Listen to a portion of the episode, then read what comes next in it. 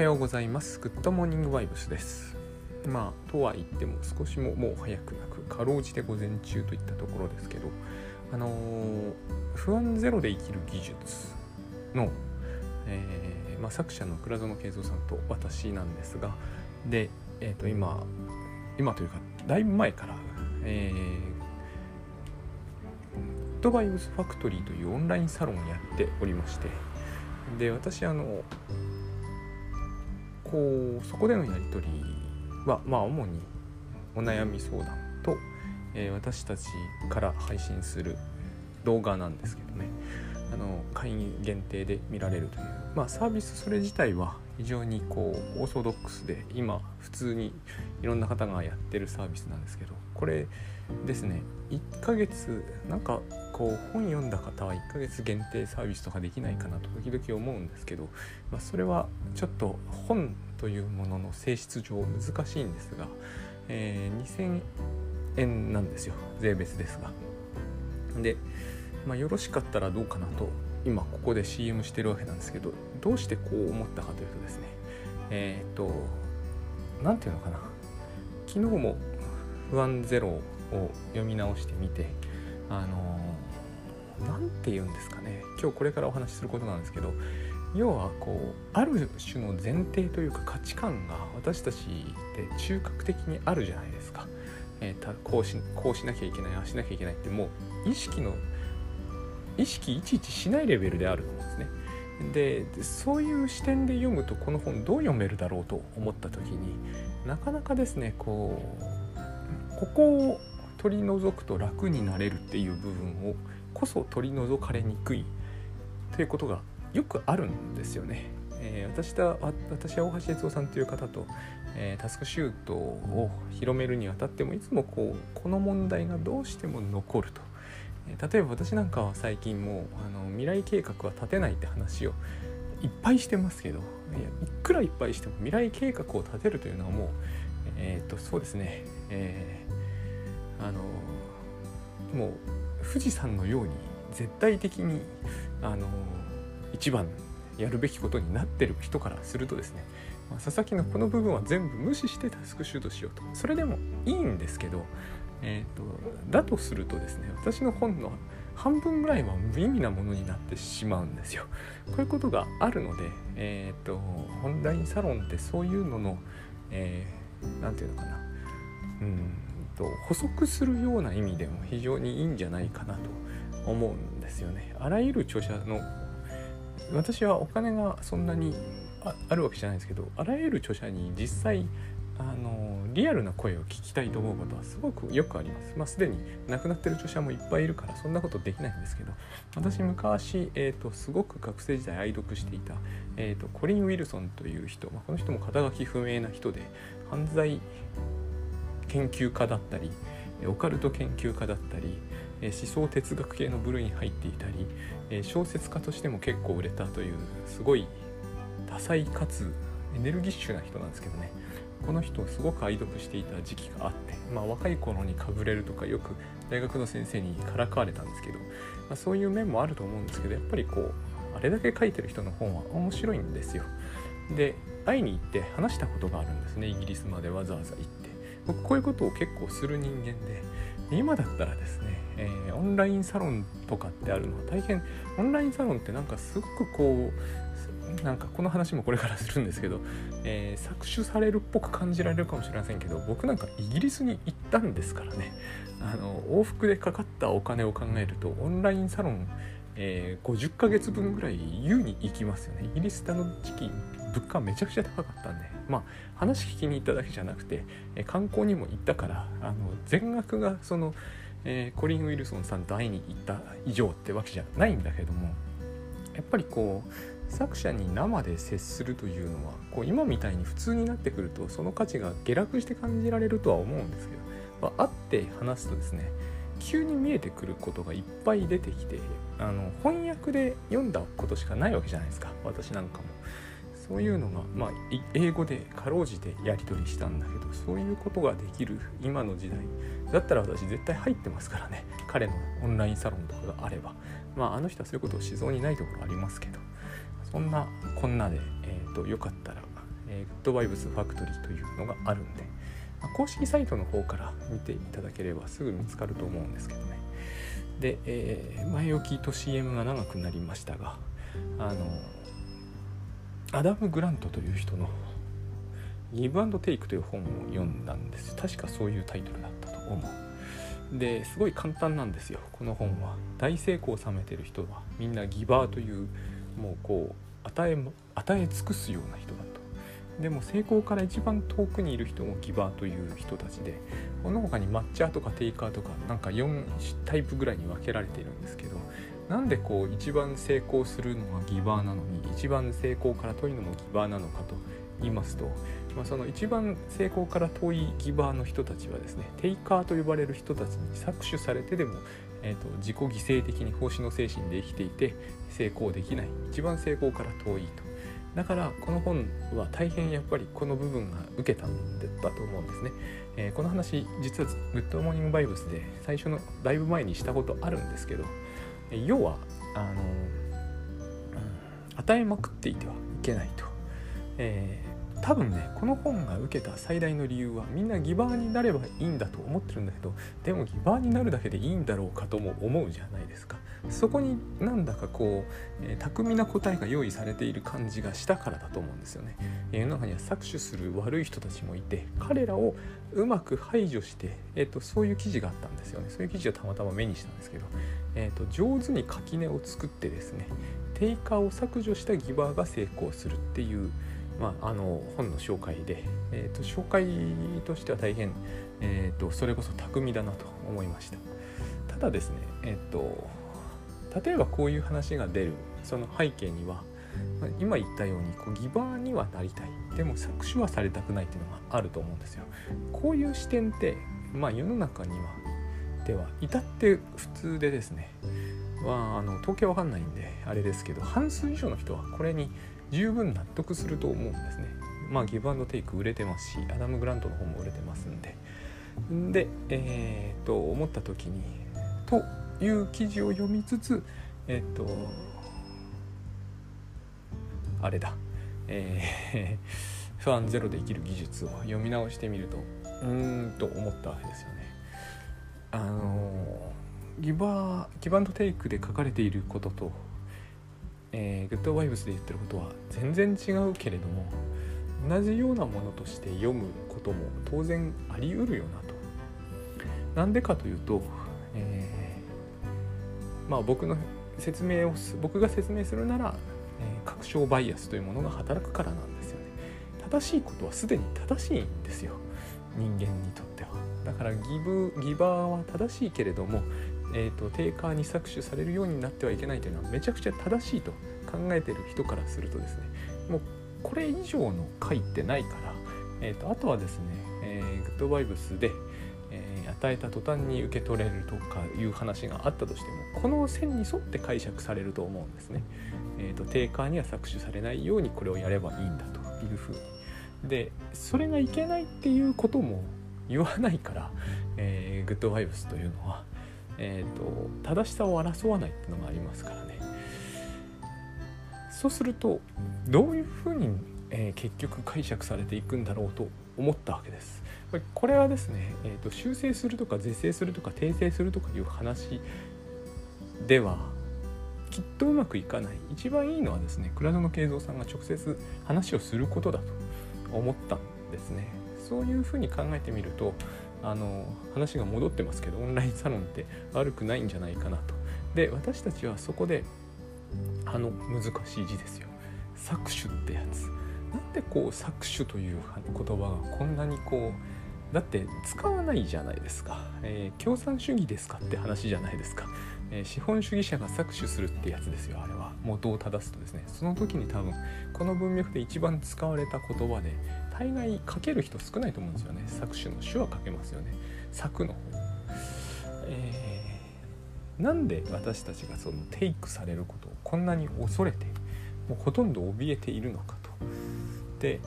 ここがですね、えー、私が思うに一転して、えー、発想を逆にするだけで事足りると思ったんですね。つまりえー、何を言わんとしてるかというとですねこのギバーとかテイカーという発想そのものがですねテイカーというものを作り出すんだと思うんです、えー、分類しているのがいけないって話ではないですが、まあ、分類してるのもそうですね。つまりですねえっ、とやっぱり話を僕が説明するとこれになるんだね。確証バイアスが働くんですよ。確証バイアスが、えーと、彼はテイカーだ。あの女の人はテイカーだ。って決めるんですよ。で一旦そう決めてみるとですねその人は間違いなくテイカーになるんですよ。なぜならばテイカーとしての振る舞いがだけが目に入ってくるようになるし、えーと、たとえその人が何かをギブしていたり、えー、マッチングにあの努力をしていたとしてもですね全部テイカーとしての、えーと、ギブである。つまり偽善的に見えるだろうしマッチング的にも見えるはずなんですよ。今ちょうど、えーと、自民党で総裁選やってますけどあの辺の話を見てるといかにもそういうものって見えてくると思うんです。確証バイアスっていうのはですね嫌いな政治家が何をしようとしているかを見ようとすると一番目に入ってくるはずです。えーと、元首相が嫌いだった人は元首相がどんなことをしても悪意からしているように見えるはずです。でそうじゃないとむしろ意味がないんですよ。確証バイアスというものはですね無駄に作られているものではないので。で多分この感覚というのは、えー、私たちにとってですね、えー、確証がないところで判断することができないというきっとできなくはないんですけどとても気持ちが悪いという私たちの生理的な感覚から来るものだろうと思うんですね。でつまり例えばですけれどもテイカーを排除するとかいう話であればですね私なんかはすでにかなり多くの人から排除されてる気がするんですね。なぜならばテイカー的に振る舞うことって人間絶対ありますから、えー、例えば間違ってそうするということがことにせよですねあるんですよね間違いまで含めれば。いや100回に1回テイカーとして振る舞っただけではテイカーにされないでしょうっていう人いるかもしれませんが私はそうは決して思いません、えー、多分ですね特に搾取されることに懸念を覚えてる人はですねえーと、100回に1回テイカー的に振る舞った人を必ずテイカーとみなすはずです。その人がギバーだとみなすことが危険だからですよね、えー、油断してはいけないわけですよ。人にテイクされるということに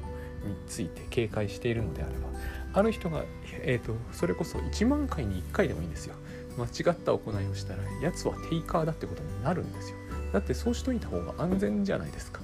テイカーを巧みに、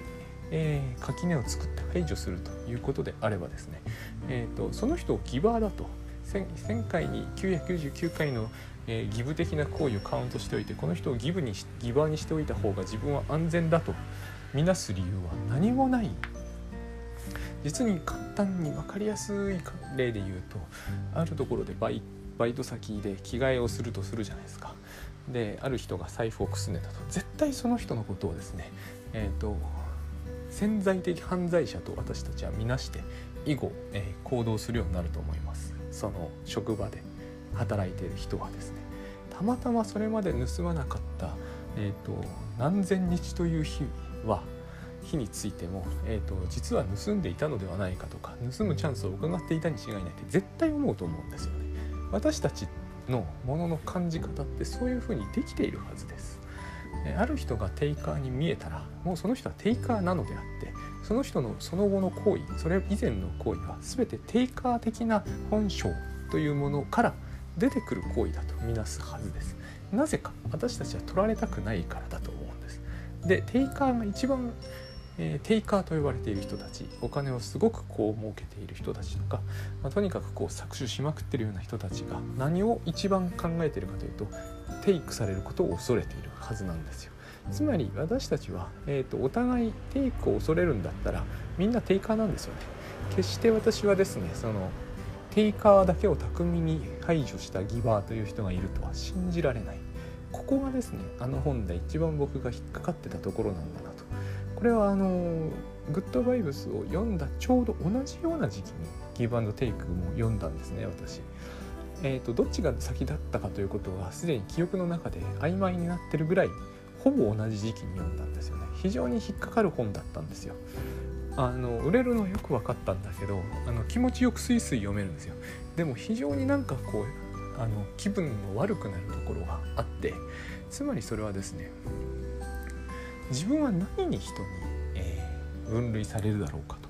自分を何に自分で分類するかを考える意味ってあんまないと思うんですね。いや私はギバーに違いないとかダメだと思うんですよそんなこと言っても。えっ、ー、とやつはギバーかやつはテイカーかっていうことになると思うんですよ。そうするとですね世の中には一人でもテイカーがいたらもう結構油断のならない世界だと思うんですよね。そして、えーと、自分の身の回りに一人テイカーがいたら巧みに排除するとかなんとか言っていられないと思うんですよ。あのサイコパスっていう話があるんですけどね心理学には。サイコパスを私たちは見分けられないって話が頻繁に出てくるんですよね。アメリカの心理学では本当この問題が社会問題みたいに言われてるんですけど私はそうは思わなくて、えーと、あの油断のならない国でみんなが、えーと、スーパーで銃を買って身構えてる世界の中で、えーと、人をサイコパスにせずにいられるものだろうかと。世の中にはそりゃ、えー、ドライな人もいればウェットな人もいるし、えー、とマイルドな人もいれば、えー、とエッジの効いた人もいますけれどもおそらくですねこう抜け目なく非常にいろんなことをやり、えーと、場合によっては自分のために、えーと、人を平気でこの平気でに大きないろんな意味が意味付けが行われてるんですけど平気で蹴落とすという人は絶対サイコパスだとあの国でいなさずにいるのは困難だと思うんですよね。でえっ、ー、とつまりテイクされるのを恐れればすでにテイカーにえー、限りなく近づくと思うんですね。で一歩先を行きますよねきっとテイカーの人たちというのは、えー、もっと恐れてる時間を1分でも失うのを恐れてるしお金を人に、えーと、1円でも損させられると多分多分非常にこなれた人は、えーと、上手に振る舞うでしょうけどもクレーム入れまくりになりたいような気持ちになってると思うんです。それは全部同じことでえテイクされるということがもう身の破滅を意味するような気がする少なくとも驚くほど不愉快なんだと思うんですよ。で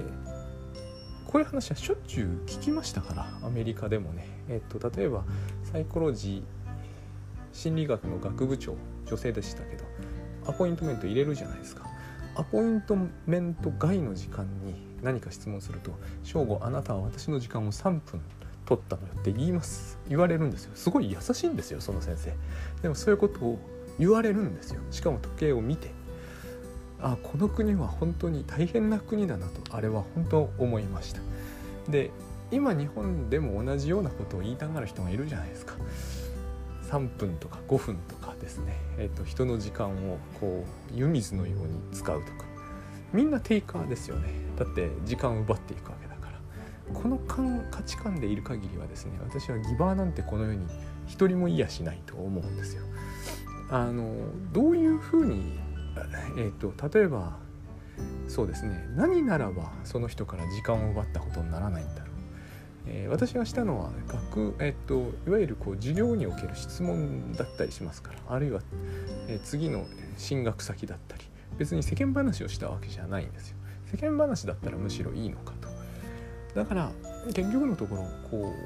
うテイク何においてこう搾取された搾取していると感じるかっていうのはつどつど私たちは当然決めているはずですつどつど決めるしかないわけですよね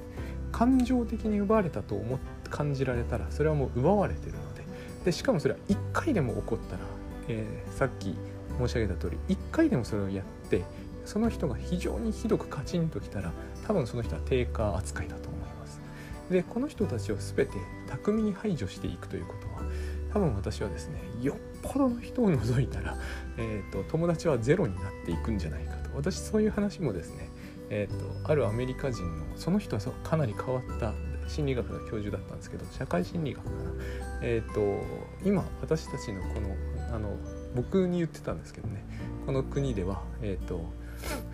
日本人がよく言ってるところのフレンドみたいなのはゼロだ。あの人の言うことは多分極端だったと思うんですけどでもそのことを意味してるんですよね。えーと、人はしばしばやっぱりサイコパスのように振る舞ってると思われるし友達でも、えーと、裏切っているというふうに見なされることがあると。で見なすこともあると。だけれどもえっとそれをなんとか食い止めているのが、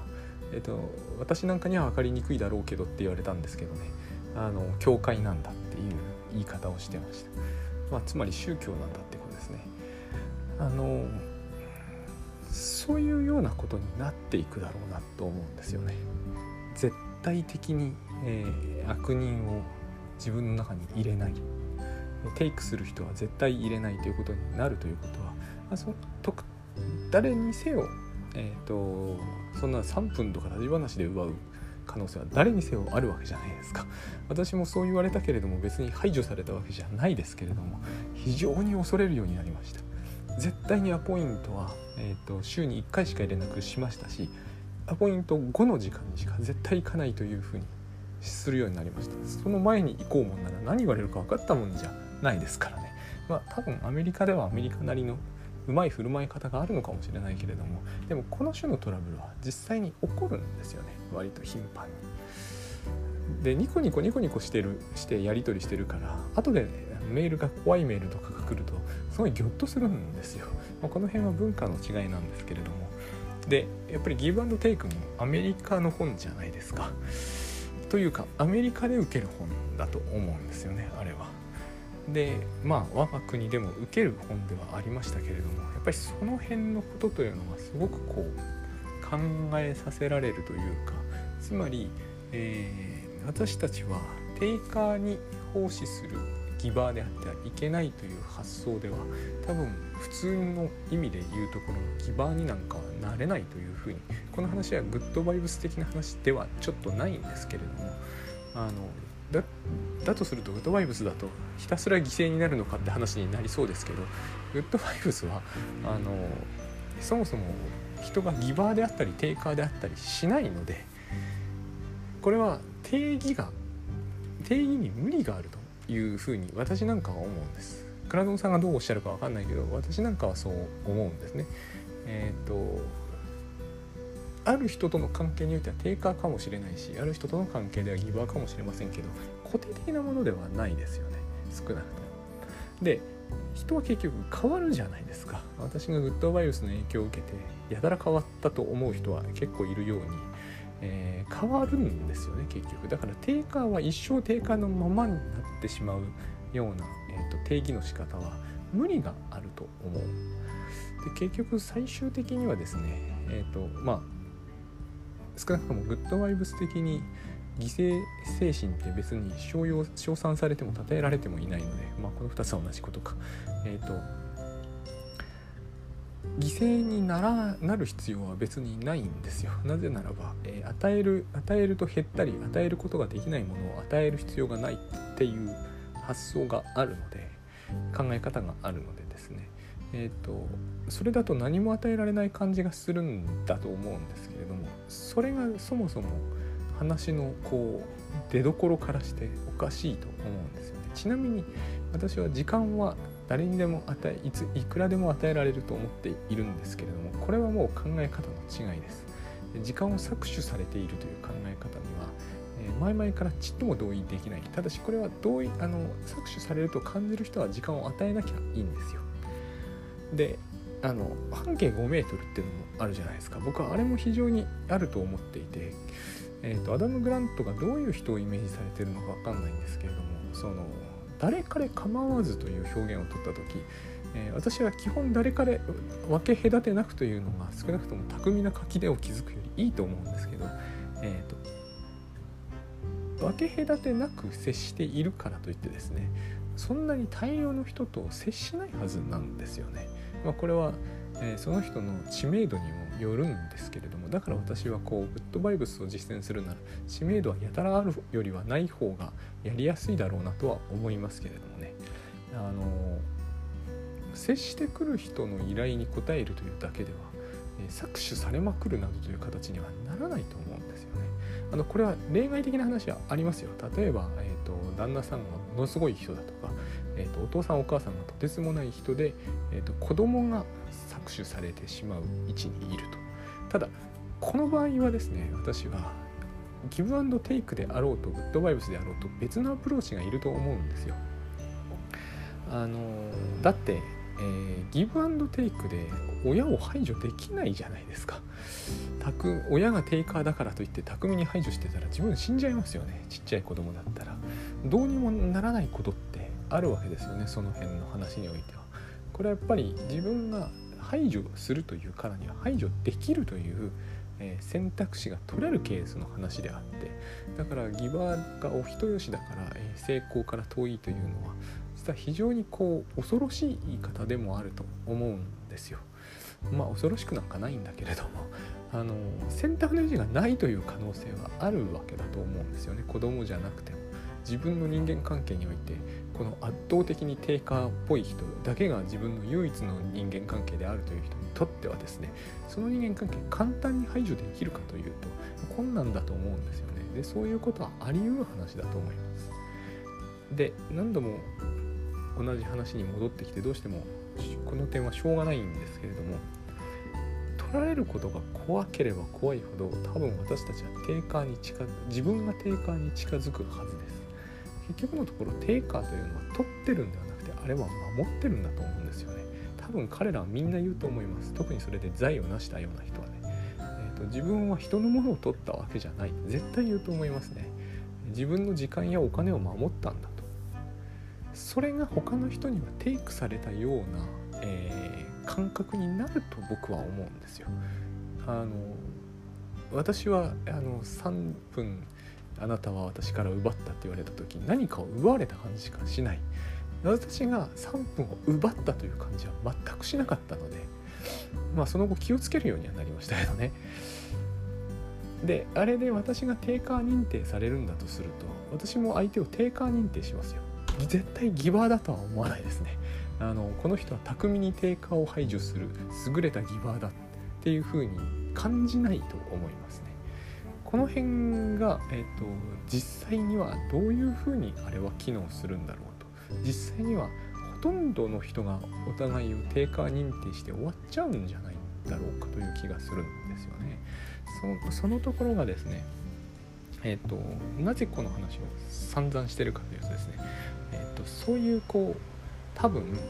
えー、分類して、えー、分離するというアプローチというのは、えー、ギブという概念甚だ相性が悪いんじゃないかなとという話をしたかったからということです。